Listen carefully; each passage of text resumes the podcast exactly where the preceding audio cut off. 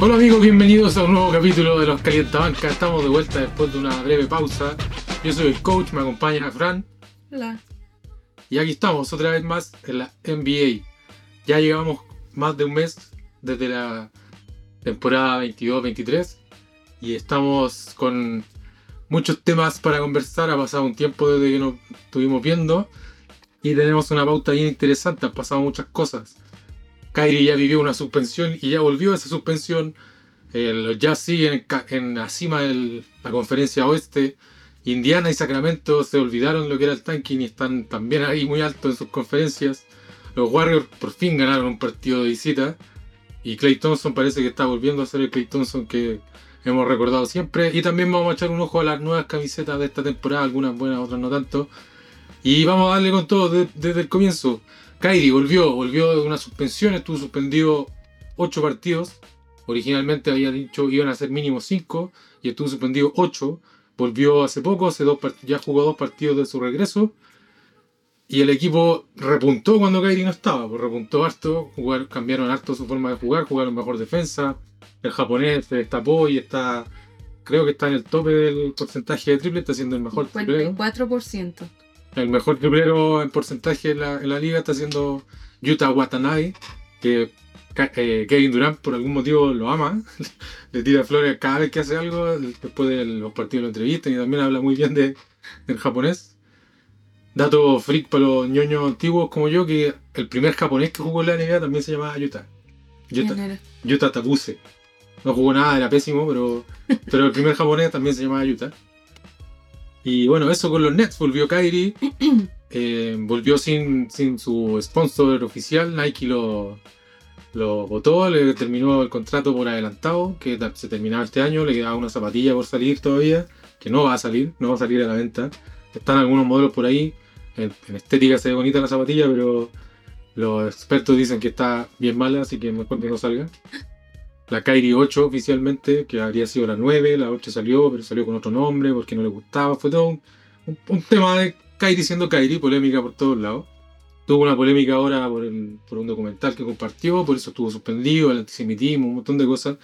Ahora volvió más callado que nunca. La verdad es que pidió disculpas y de, en la conferencia de prensa antes de, del partido en que volvió, y parecían disculpas sinceras, no parecía para nada de guion, se notaba que estaba hablando de su propia decisión, como de sus propias palabras. Igual tú, se supone que tuvo que cumplir como con seis requerimientos que le puso el equipo para poder volver. Sí, pero no creo que lo haya hecho. Siendo Kyrie probablemente no lo hizo, no, no haber hecho el total. Además que esa es la, la asociación de jugadores estuvo en conversaciones porque era algo inédito que un equipo le pidiera esa cantidad de requerimientos a un jugador para volver a una suspensión. Una suspensión además que era del equipo, no era de la liga, ojo con esto. Y bueno, con el regreso de Kyrie, lo, lo que también ocurrió ahora muy encima, en el segundo partido de su regreso, fue el regreso de Ben Simmons a Filadelfia. Primera vez que volvía Ben Simmons a jugar en Filadelfia, Ben Simmons que recién está tomando su nivel habitual de hacer de todo un poco. Y, y el equipo, o sea, este, el equipo, los fanáticos de Filadelfia lo recibieron como se esperaba, con abucheo cada vez que tocaba la pelota, desde la presentación cuando lo nombran y cada vez que tomaba el balón. tuvo un partido decente, por decirlo de alguna manera. No es un partido para un jugador de 40 millones, de 35 millones de dólares, pero, pero bueno, no sé ya, ya hizo su dinero y se dedica a jugar, ¿cómo se llama? ¿Cuál juega? Call of Duty. Sí, Call donde, of Duty. Donde un competidor, hace poco, antes del partido en Filadelfia, le preguntaron qué pensaba acerca de su regreso. Él dijo, no, yo estar todo bien. Lo que importa de mí es que yo soy un competidor. Tiene la cara para decir eso encima. Y bueno, ese partido terminó recién hace poco, ganó Filadelfia. Filadelfia que estaba sin Joel Embiid, sin Tyrese Maxey y sin James Harden los tres lesionados, distintos niveles de intensidad. Harden ya se iba a perder seis semanas, creo, y ya va como en tres. Le quedan tres semanas. Está como en la mitad de su, de su recuperación. Embiid se perdió recién este partido, venía jugando bien. En la época en que Harden se lesiona, Embiid levantó su nivel, pues levantó su nivel, se mandó su récord de su carrera, 59 puntos hizo en un partido. Y Maxi estaba ahí sólido como un segundo y se cayeron los dos. Este fue el partido también donde volvía todavía Tobias Harris, fue Philadelphia andaba ahí sub y baja y hoy día ganaron como con un esfuerzo de equipo, jugando, jugando fuerte, como dijo Charles Barkley, jugando duro, y que se nota que eh, los Nets no juegan duro, pues, finalmente perdieron por eso, porque no le ponen mucho empeño, son algunos nomás los que le ponen empeño, y entre ellos el japonés. Seth Curry, Joe Harris, Nick Claxton quizá. Bueno, Kevin Durant siempre juega Kevin Durant. Una, rara vez se ve a Kevin Durant con baja rendimiento. Claro, Kevin Durant se, se preocupa de jugar, básicamente jugar él, él bien y si el equipo juega bien o no. Él, él le, le da un poco lo mismo, ya lo vimos en las declaraciones que hizo donde tiró debajo del bus, como dicen, a todo el equipo, a todos los demás, dijo, bueno, como quieren que gane si estoy con estos tipos, los nombró a todos de a uno y dijo, La- los starters. claro, a los titulares con los que está jugando, dijo, bueno, esperan que ganemos porque estoy yo y, y claro que sí, pues sí, no soy el mejor jugador de la liga, él mismo dice que un dios, alguna vez dijo por ahí en Twitter, en sus peleas de Twitter con los fanáticos. Y bueno, repuntaron los Nets en, en- en general desde el- en la suspensión de Kyrie, cambiaron el coach, el coach nuevo estaba instaurando más defensa, que era lo que les faltaba, lo que les venía haciendo mucha falta. Pero aún así yo creo que los Nets no, no van a poner una parte, difícil, difícil, no, tienen, no sé de dónde van a sacar ganas y, alma, por así decirlo. Y eso con, con Filadelfia, Filadelfia, bueno, Filadelfia los Nets. No sé si quería agregar algo de los Nets. Los Nets yo creo que quizás podrían hacer algún empujón con algún traspaso así un poco menor, como de jugadores de rol. Porque a los Nets les falta presencia interior, pues no tienen nada de presencia bajo el aro. Si al final algunos partidos han puesto a Simmons de, de centro titular. Estaba entrando de centro de reserva, vencimos ahora que estuvo entrando de la banca. Y bueno, estos tres partidos que ha tenido buenos vencimos. Uno, dejaron que les metieran 153 puntos por Sacramento. Y perdieron dos, ganaron uno. De los dos que perdieron, el de fue de Sacramento de 153 puntos. Y ahora que perdieron contra la banca y la tercera y la cuarta banca de Filadelfia. O sea, los esfuerzos de Ben Simmons no sé qué están agregando. Ben Simmons que al final los números que pone son como los de un jugador de rol, no pone números de un jugador All-Star, un jugador defensivo del año que casi lo ganó alguna vez. Yo creo que debería haberlo ganado ese año que se le dieron a Rudy, porque para mí era mejor Ben Simmons en ese caso. Pero claro, Ben Simmons pone números de similares a los del japonés, por seguirlo nombrando, y el japonés ni siquiera tiene un contrato garantizado. Debe ganar como un millón de dólares al año y Ben gana 35 y ponen los mismos números. Y el japonés le pone muchas más ganas. Entonces, claro, le, falta jugadores de rol, le falta banca. Porque los titulares igual en general hacen más o menos bien la pega o, entre todos la van sacando, pero claro, sube cuando los partidos que han ganado han porque juega bien Joe Harris, porque juega bien Seth Curry, porque Utah también te está tirando muy buenos triples. Y al final eso es también lo que le da espacio a- al mismo Simmons de poder hacer algo. Royce O'Neal también juega con ganas. Pero ahora que volvió Kyrie, jugadores que habían estado jugando bien en su ausencia pasaron ya a ser de banca o a no tener casi minutos y se nota que les falta esa garra que estaban teniendo cuando no estaba Kyrie. Y Kyrie, Kyrie con Durant, que los dos siempre en toda su carrera han tenido la tendencia de jugar al Hero Ball todo el partido. No juegan Hero Ball al final cuando están en la chiquita o algo así, juegan así todas las posiciones. Entonces, por supuesto que se afecta la dinámica de- de- del equipo, la química y todas esas cosas. Así que el tema es, claro, hacer traspaso, pero ¿a quién van a traspasar?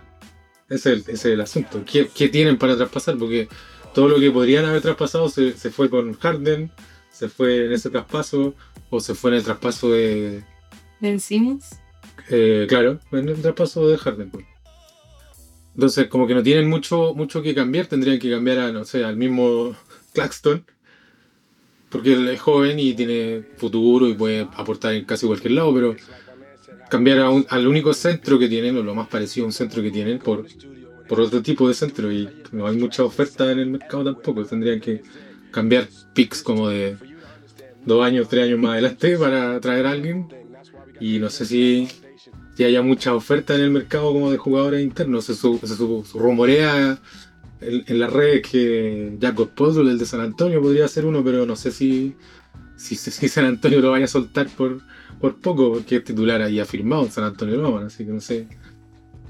Es lo que les falta, pero no sé si la puedan lograr. San Antonio estaba buscando algún contrato, un, un traspaso con, para Jacob, Jacob, en el ah, en medio temporada, pero no encontraba ninguno que les gustara, entonces lo que está yendo San Antonio ahora es por picks, que eso es lo que más quiero. Lo que más quiere San Antonio es juntar todas las picks que puedan para poder llegar al número uno, que es lo, lo que deberían estar haciendo, lo que se suponía que iba a ser Sacramento.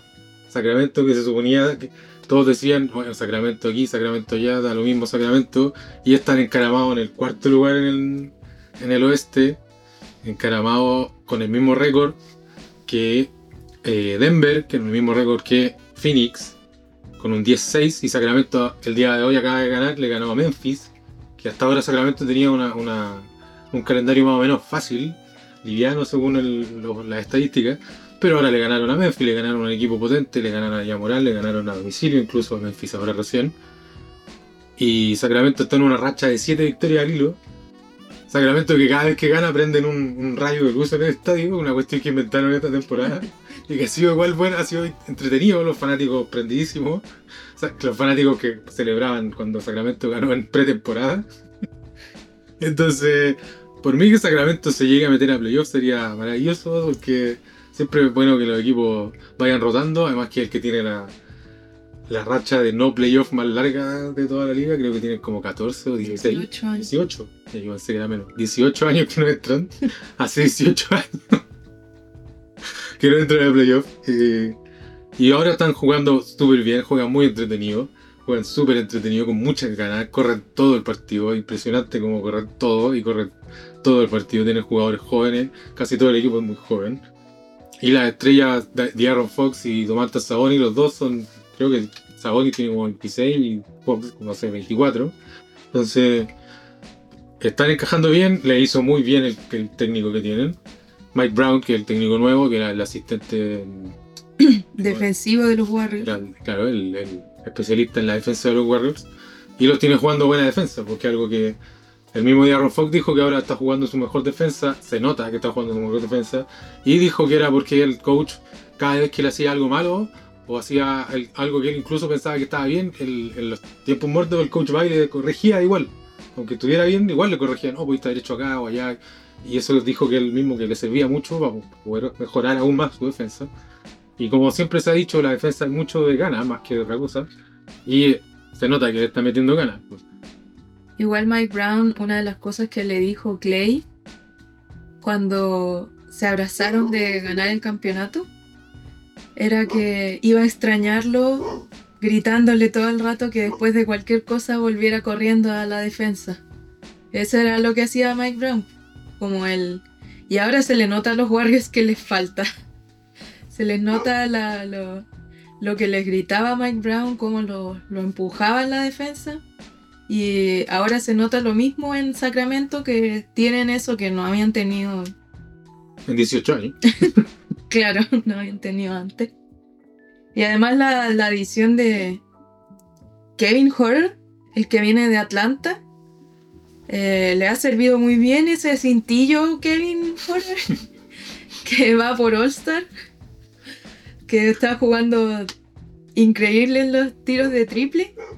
Y además, un poco chistoso que Malik Monk esté jugando súper bien y esté tirando bien lo que le falta a los Lakers, que los Lakers lo, Lo dejaron ir. dejaron ir. Sí, lo que le falta a los Lakers está en todos lados, lo que dejaron ir, es lo que nos refirmaron, todo lo que le falta a los Lakers están haciéndolo en otros lados. Y bueno, los Warriors, los Warriors, enganchándolo recién con Mike Brown, que era el especialista defensivo de la temporada pasada, y es lo que le falta a los Warriors ahora, pues, defensa, firmar su defensa. Tienen el quinteto titular más efectivo en la liga, pero la banca es de las peores, creo que está como 24, 25 la banca, y la defensa en general está pésima. En general está muy mala. O sea, los, los Warriors están primero o segundo en cantidad de asistencias. Por ahí vi hace poco Primero. estadística. pero en la defensa están creo que 25. 24 26. estaban ahora. 24 estaban ahora. Y, y la defensa, como decíamos, es de esfuerzo, más que otra cosa. Lo que le está pasando a los Warriors es que pareciera que tienen algún problema de química desde después de lo que pasó con Draymond y Jordan Poole. Porque la defensa siempre se ha centrado en la, en la comunicación desde Draymond. Y es Draymond el que ha estado como Desconectado. desconectado de la, de la defensa. Han hecho demasiados, demasiadas faltas. Es como ridículo la cantidad de veces que hacen falta los Warriors. Y falta, así como grosera prácticamente. Hasta los comentaristas ya es como ya y otra falta de los Warriors. Como que en vez de ponerle el esfuerzo defensivo, cortan la jugada haciendo falta. Claro, y Draymond, si, sin Draymond como ancla en la defensiva, al final se termina cayendo toda su defensiva. Porque cuando se los pasan a alguno, Draymond está ahí de ayuda, pero ahora está haciendo mucho foul, a veces se está olvidando de cosas, está dejando a su, a su jugador cortar.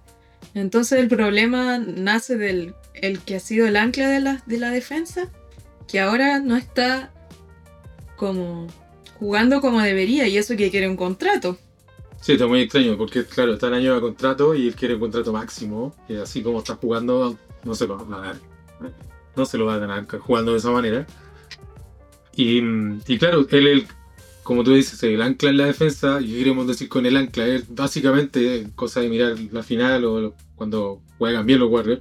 Draymond está gritándole a todo el mundo lo que tiene que hacer en la defensa. Él está como en el centro, cerca de la zona pintada, del, del, de la- de la pintura, gritándole a todo el mundo, cubre allá, cubre acá, quédate aquí, cambia. Y eso no lo está haciendo. Y, al final, la única, también tienen el problema los Warriors de, de estatura, de presencia interna. La única presencia interna que tienen es Draymond y Kevin Looney.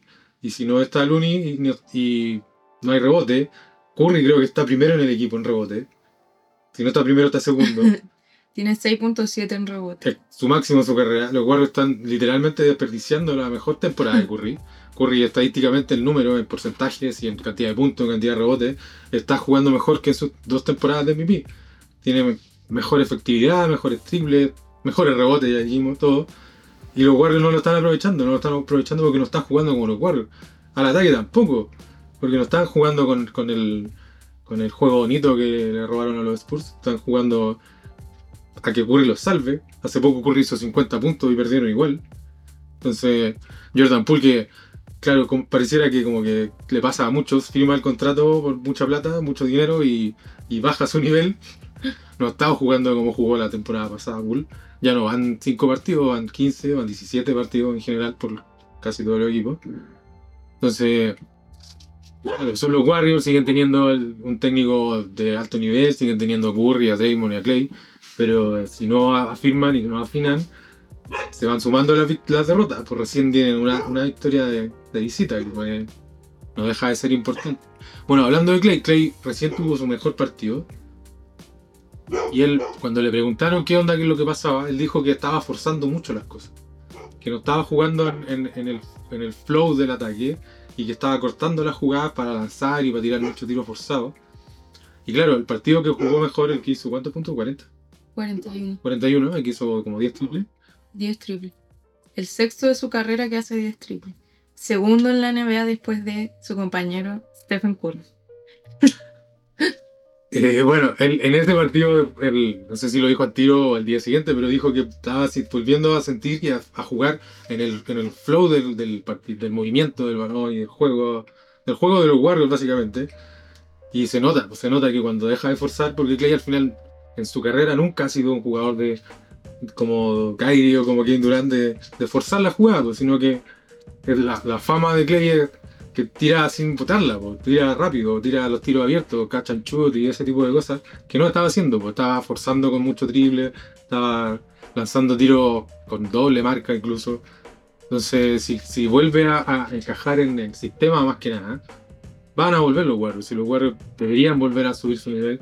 El mismo Curry dijo ahora en el podcast de Jay Reddick que él sigue pensando que son el mejor equipo.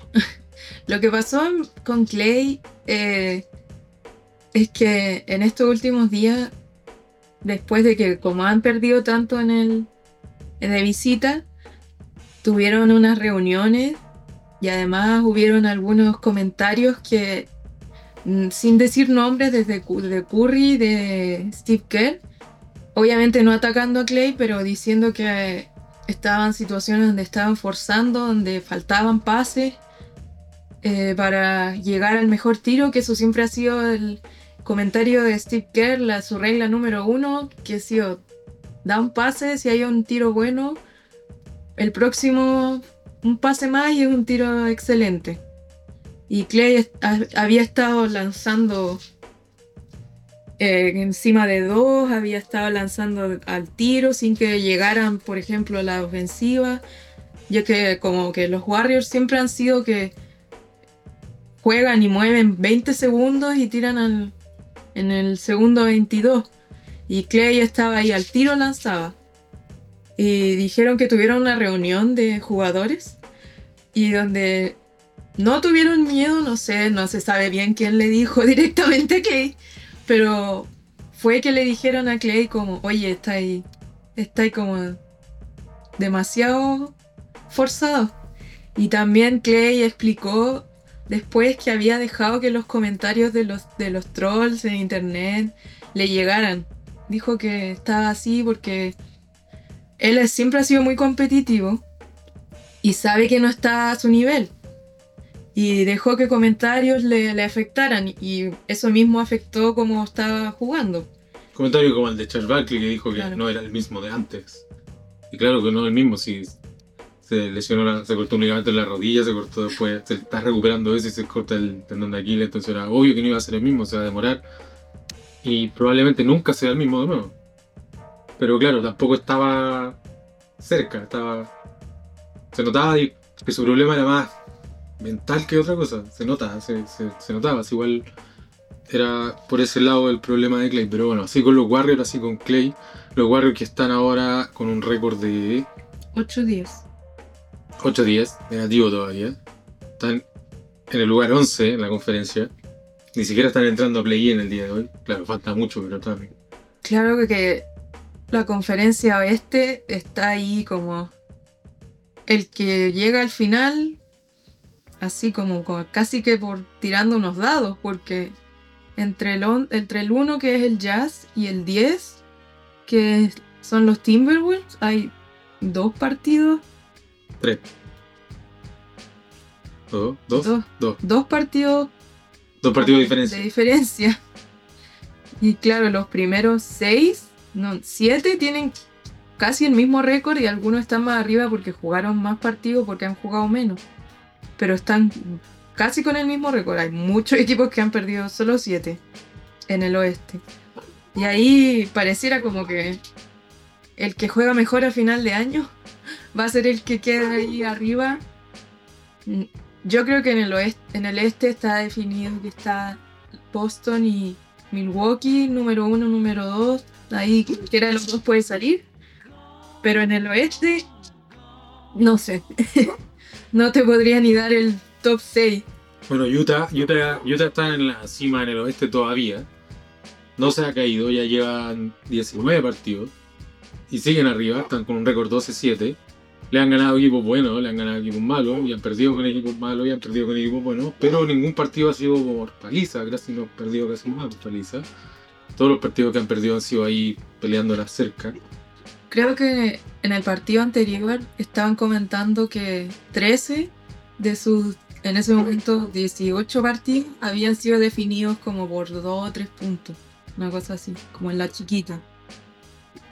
Es un equipo que juega con muchas ganas, que tiene una mezcla, así como de la mezcla perfecta de experiencia y juventud. Tiene jugadores veteranos con mucha experiencia, como Mike Conley, como el mismo Jordan Clarkson, y los jóvenes como el, el, renacido Lori Markkanen, la, reencarnación de Dirk prácticamente. Y, ahí está, ahí está Utah, siguen jugando muy bien con un coach que parece que salieron, salió del colegio el año pasado, debe ser el coach más joven de la liga, probablemente. Y, lo tiene jugando a alto nivel en, en, los dos lados, como siempre, como debe ser, como los equipos que están al tope siempre están siempre juegan bien en los dos lados. Y el otro equipo que, está así, po, pero sorpresivamente arriba, bueno, ya hablamos de Sacramento, pero el otro que está muy, muy similar a Sacramento, porque ¿cuál es el enlace con Sacramento? Es Indiana, Indiana que es el otro, la otra racha más larga, que van ganando 5. ¿Y por qué? ¿Cuál es el enlace con Sacramento? Indiana cambió a Tyrese Halliburton en la temporada pasada. Porque era un jugador que cuando le seleccionaron ya era extraño que lo seleccionaran porque ya tenían a Aaron Fox y juegan la misma posición. Juegan casi parecido. No, no es tan. No corre tanto Halliburton, pero tira muchos triples. Pero es la misma posición, los dos son bases. Y cuando lo cambian, lo cambiaron por Sabonis. Y fue como de, de esos traspasos extraños que ocurren donde todas las partes salen felices. todas las partes quedan contentas con el cambio.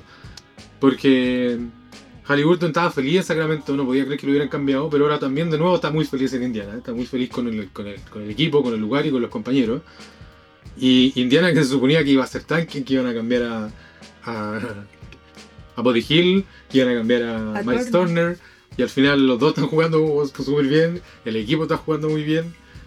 Y también como pasa con estos equipos jóvenes, mezcla de veteranía y juventud, jue- están jugando con, con muchas ganas, como que, se, que les gusta jugar juntos. Esa es la impresión que me da Sacramento, que me da Indiana y que me da Utah. Que, que son equipos que se sienten que pueden dar el paso, con más, más aún jugando, viendo cómo están jugando los Warriors, cómo están jugando los supuestos super equipos como los Lakers, como los Nets, como Miami. Miami que está ahí a maltraer con un 7-11 en la tabla. O los Sixers que entre lesiones y entre que no encajan en química o que tienen ese quería de coach, eh, también están caídos a- al- en la medianía de la tabla los Sixers. Entonces, están todos estos equipos jóvenes diciendo, ¿por qué no nosotros? ¿Por qué no, no puedo ser yo? Y, claramente lo están mostrando. Cleveland sigue estando ahí arriba también con la misma mezcla. Claro, Cleveland, el, único veterano que juega harto es Kevin Love, pero y saliendo de la banca, postulándose a, sexto hombre Kevin Love. Pero claro, esto está pasando esta temporada, está muy entretenido este inicio de temporada. Es muy raro que haya partidos fome. Incluso los equipos malos, cuando juegan con estos equipos que están a mal traer, juegan bien porque todos le quieren ganar a los Warriors, a los Lakers, a los Nets, a todos le quieren ganar a los equipos de estrellas. Y como están jugando tan mal o tan irregular los equipos de estrellas, pierden con cualquiera. Pues han perdido con Detroit, los Lakers han perdido con todo el mundo en realidad, pero. pero no sé, pues los Nets, pues cualquier equipo le puede ganar a los Nets, no hay ningún equipo imbatible. Quizás quizás Milwaukee, quizás Boston están ahí como más arrancados en su, en su juego por la cantidad de partidos que han perdido. Han perdido cuatro nomás. Pero, pero salvo eso, son los únicos equipos que están así como sólidamente afirmados en su, en su calidad de juego. Y ha sido hasta ahora una temporada terriblemente interesante, muy, muy entretenida. Y el último tema que nos quedó pendiente, el que hablamos al principio, es el de las camisetas City Edition. Todas las temporadas, todos los equipos tienen una cuarta camiseta que van cambiando, que es la City Edition, que tiene siempre una relación con algún tema de la ciudad o con algún tema de la historia del equipo. Y casi todos, 29 equipos presentaron camiseta nueva. Utah no presentó porque cambiaron de imagen. Y no sé si por eso o por, qué fue, pero no tienen City Edition este año. Cambiaron de imagen completamente, cambiaron paleta de color y cambiaron la camiseta, la camiseta estándar. Y tienen una que a mí igual me gusta, es bien simple, pero el contraste de color igual se ve bien en la cancha. La camiseta es súper fome, no tiene nada. Negra entera y dice Utah, pero, pero negra entera, un negro muy oscuro con el Utah en un amarillo muy, muy contrastado. La City Edition. No sé si tienes alguna favorita. Me gusta la de Dallas. Con ese estilo Retro. retro.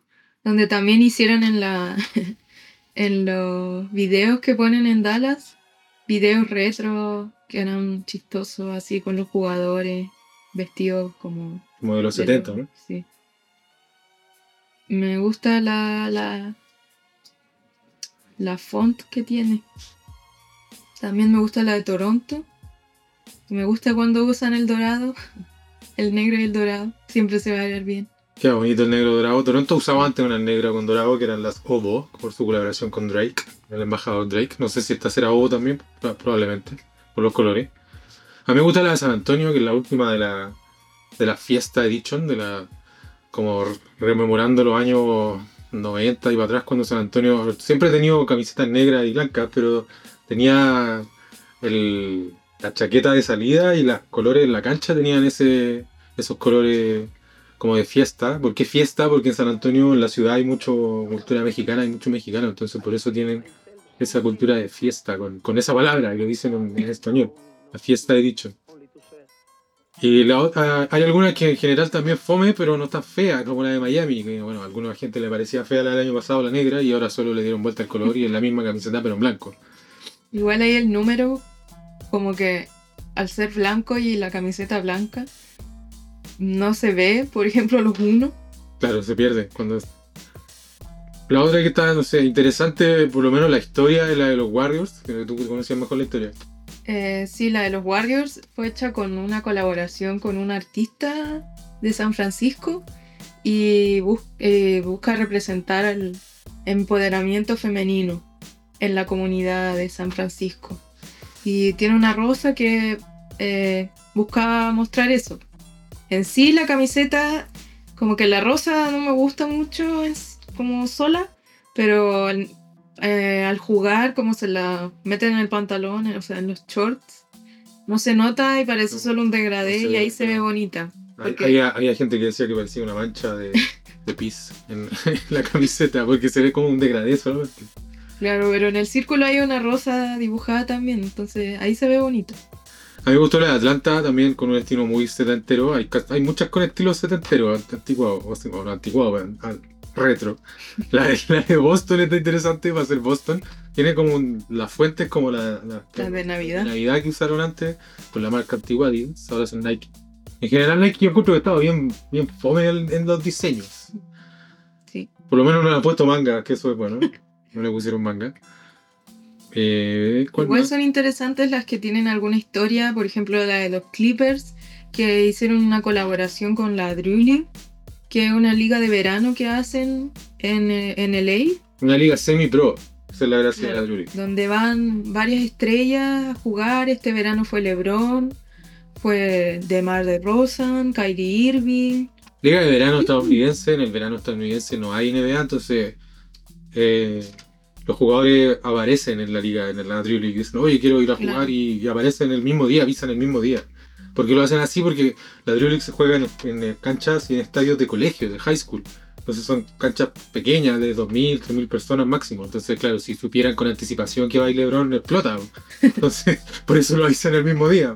Para que alcance a llegar la gente que, que está por Y cerca. la idea de la Drew League era acercar a la gente con menos recursos a las estrellas, al, al baloncesto. Y por eso mismo, pues, gente que no en un día a día no puede comprar una entrada para ver a los Lakers, por ejemplo, y ver a LeBron, puede ir ahí donde, en- y estar al frente de LeBron en la Drew. Yo creo que la, la más fome, que no, ni siquiera está fea, pero es fome porque a mí no me encuentro que ninguna se ve bien en ese color, es la de Sacramento, que es gris. Gris con detalles en morado, la combinación de colores no queda bien.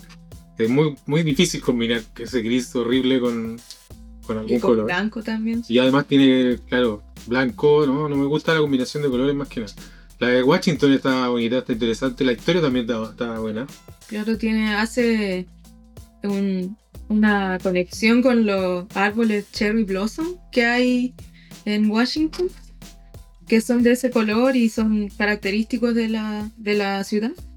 También otra que es interesante es la de Phoenix, que hace, busca hacer, brindar un homenaje a los pueblos nativos americanos, como en Arizona, el estado de Phoenix, está la mayoría de los pueblos eh, nativos americanos. También en la cancha hacen eh, la, la nueva La cancha. referencia. Casi, casi todas, no todos los equipos, pero la mayoría tienen también un City Edition Court.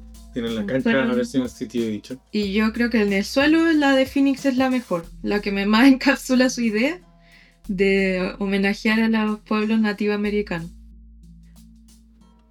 Entonces alguna está interesante como eh, esa conexión que han buscado con la ciudad. Eh, también, bueno, Portland tiene una que es como colores que no son de su paleta, una, uno- un turquesa y tienen una PDX de, de, de escritura que hacen un homenaje al, la alfombra del aeropuerto de Portland. El diseño es básicamente el mismo, con una franja como en diagonal. Pero claro, el color de la franja es eh, turquesa y es con un diseño que de cerca se nota, el- tiene como un patrón. Y es la alfombra del aeropuerto. Yo también me dio mucha risa cuando lo, lo escuché. ¿Tendrá, ¿Será muy importante para la gente por el aeropuerto? O la alfombra del aeropuerto, no sé. Dicen que es como icónica, o sea, y que una vez en los 80 parece, la quisieron cambiar y la gente hizo como escándalo y no la cambiaron. Habrá que ir al aeropuerto Portland a fijarse en la alfombra porque a lo mejor está por todo el aeropuerto, quién sabe. No sé, pero eh, eligieron hacer un homenaje a la, alfombra del aeropuerto. Eh, ¿Quién más? Los, Nets repiten la, la misma, hicieron lo mismo que Miami, dieron vuelta a la camiseta, que también era, era negra y ahora es blanca, y es el mismo diseño con una con una tipografía y colores de Basquiat, del artista que es de Brooklyn. Por eso eh, era más bonita la negra. Aquí se pierde el diseño en el blanco, se notaba más en el contraste con, con negro. La de Milwaukee también tiene una historia que es, es interesante, busca homenajear también a la, al pueblo, de Brownsville, que es uno del el primero en, en Milwaukee, Wisconsin, de eh, principalmente eh, African American, y tienen ahí algunas algunos murales característicos de ese, de ese como pueblo. Aunque en la camiseta no sé, Es muy raro. no sé, no sé cuál es, cómo llevaron a cabo la- los murales de Brownsville, La cultura a la, a la camiseta. O sea, solo busqué el- el- su historia de la camiseta para saber de dónde venía y no me quedó nada claro el diseño. Solo sé cuál es la, la historia. Yo creo que la de Oklahoma, del Thunder, es de las más fome. Esta es muy básica, como que no tiene ninguna cosa especial. Parece como de entrenamiento. Sí, parece de entrenamiento, no, no está, no tiene mucho brillo. Y la de, La de Philly parece como de. Navidad también. claro, tiene una fuente como de Navidad, dice Brotherly Love, City of Brotherly Love, creo que así le dicen a, a Filadelfia, pero, pero la fuente es muy chica y tiene mucho texto y, y es muy raro la ubicación del número, también no, me gustó mucho la de, la de Philly. Pero bueno, eso pasa con las camisetas. Houston tiene una, la de los 90, la que usó Pippen cuando jugaba en Houston. Esos años horribles que fue a la hora en Houston. Fue, creo que fue una pura temporada, pero bueno. La de Chicago también es retro. Casi todas son o retro o son con alguna conexión con la ciudad, básicamente. Eso es lo que hicieron este año. Y eso pasó con las camisetas. Eso es este capítulo. Nos salió más o menos corto, pero no había mucho drama, no había mucho, mucha teleserie extra que contar. volvió Kairi, volvió Kawhi, Kawhi que no hizo nada, volvió no hizo mucho. Ahí está volviendo de a poco con su, con su load management. Y eso ha sido esta semana. Nos vemos. Hasta la próxima. Chao, chao.